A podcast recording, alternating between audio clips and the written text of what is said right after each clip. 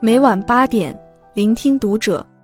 各位听友们，读者原创专栏现已全新上线，关注读者首页即可收听。今晚读者君给大家分享的文章：幸福的婚姻里必定有一个温暖的男人。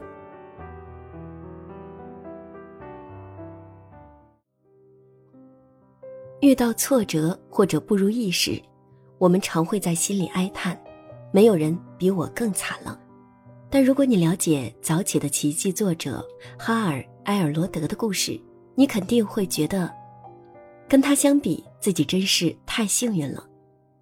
哈尔二十岁时就已经是一家市值两亿美元的营销公司的顶级销售代表，有大量的财富，还有深爱他的女友。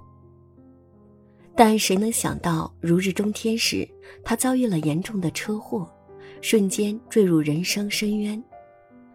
他颅骨被汽车顶棚切开，左眼球差点被挤出来，左前臂折断，肘部粉碎，断裂的骨头从肱二头肌直刺出来，大腿骨头对折，白森森的骨头甚至穿破了他的黑色牛仔裤。等救护车赶到时，他直接被判定临床死亡，整整六分钟内他没有心跳，呼吸也很微弱。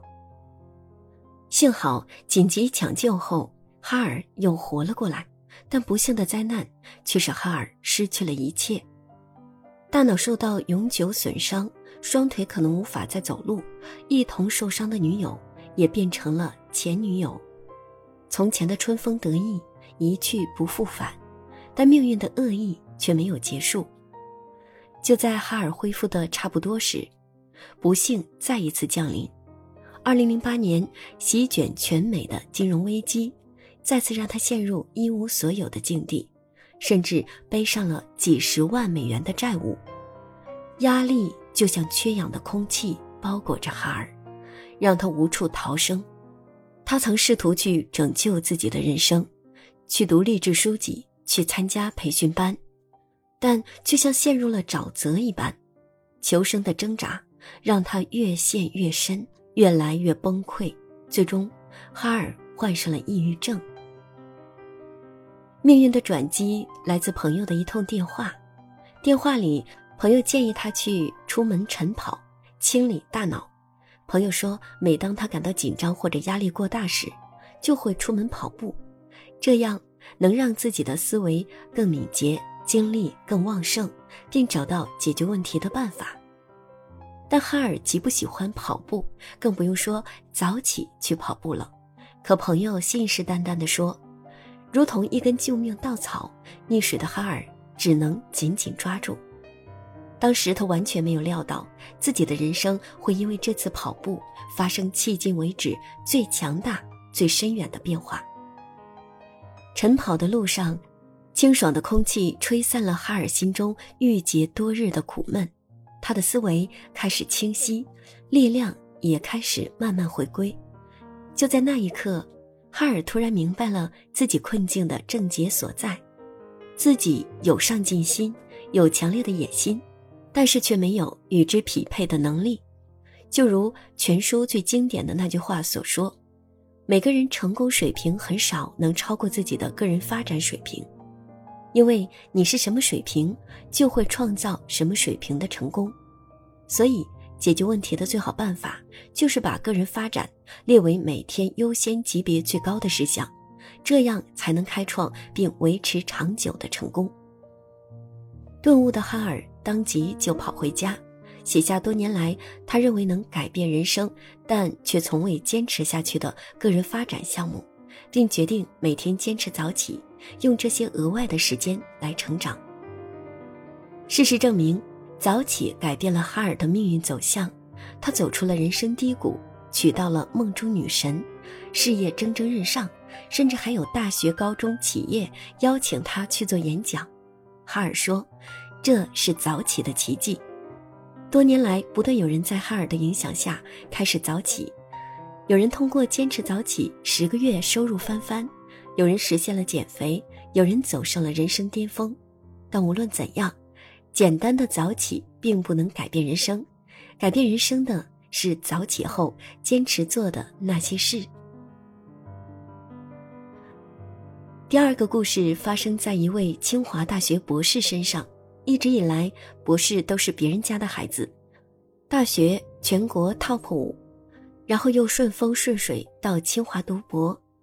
但博士毕业后，命运似乎给他开了个玩笑，他竟然找不到工作。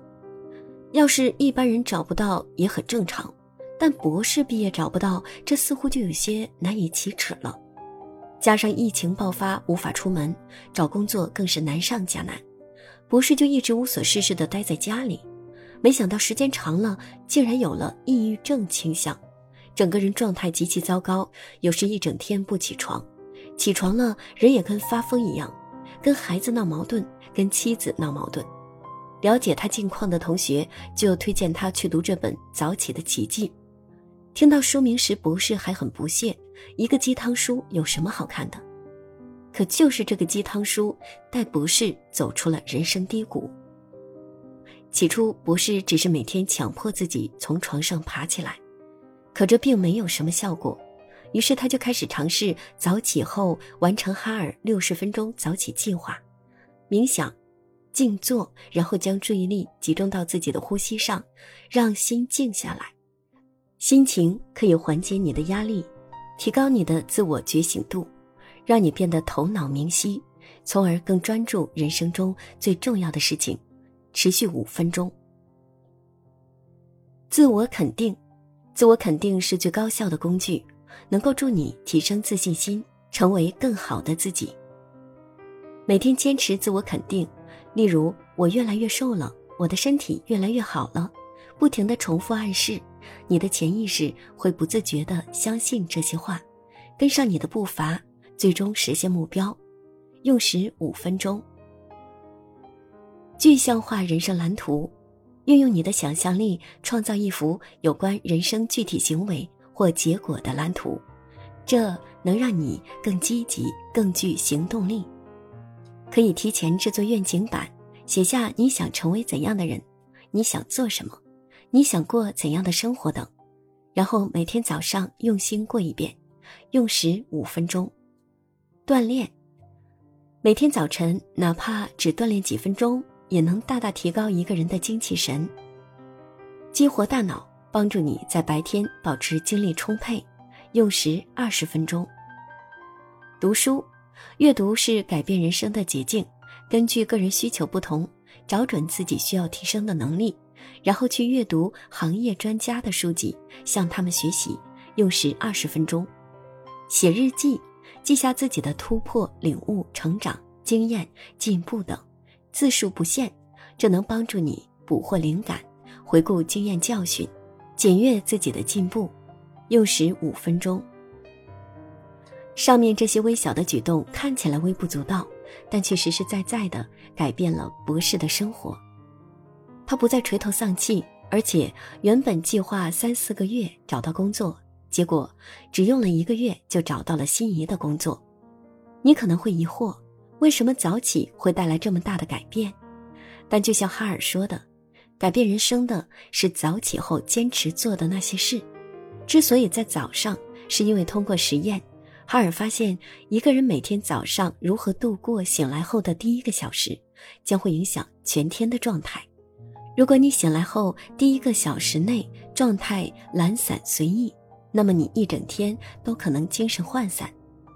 但如果你努力让自己的每天的第一个小时变得积极高效，那么接下来的时间也会如此度过。其实，哈尔的早起计划是有科学根据的。科学家认为，人是唯一能接受暗示的动物，积极的心理暗示。